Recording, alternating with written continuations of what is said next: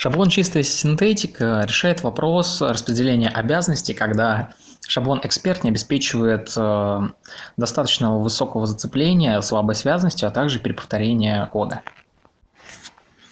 И данный шаблон имеет такое решение. Группа обязанностей присваивается э, искусственному классу с высокой степенью зацепления, э, который не имеет аналогов в предметной области, то есть синтезируется искусственная сущность. В качестве примера можно привести какой-то абстрактный класс, ну, абстрактно какой-нибудь класс, который, кроме каких-либо данных, он должен как-то сохраняться в базу данных.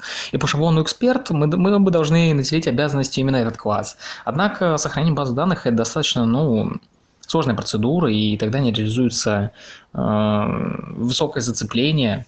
И поэтому создается отдельный класс, э, выдуманный, на который мы и наделяем данный функционал. Вот, и поэтому он будет обладать высоким зацеплением, и он будет абстрактный, то есть чистое зацепление, ой, чистая, чистая, чистая синтетика.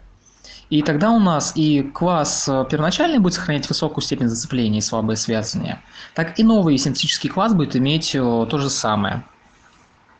Плюс он будет достаточно общим для того, чтобы повторно его использовать.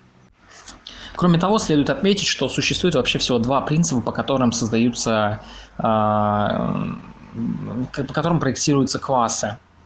Это декомпозиция представления и декомпозиция поведения. Декомпозиция представления – это обычный способ создания классов на основе предметной области.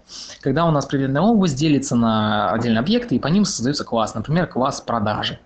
Вот. А есть декомпозиция поведения, когда мы выделяем какие-то классы на основе, на основе похожего функционала или поведения. Э, и вот как раз на декомпозиции поведения основана чистая синтетика.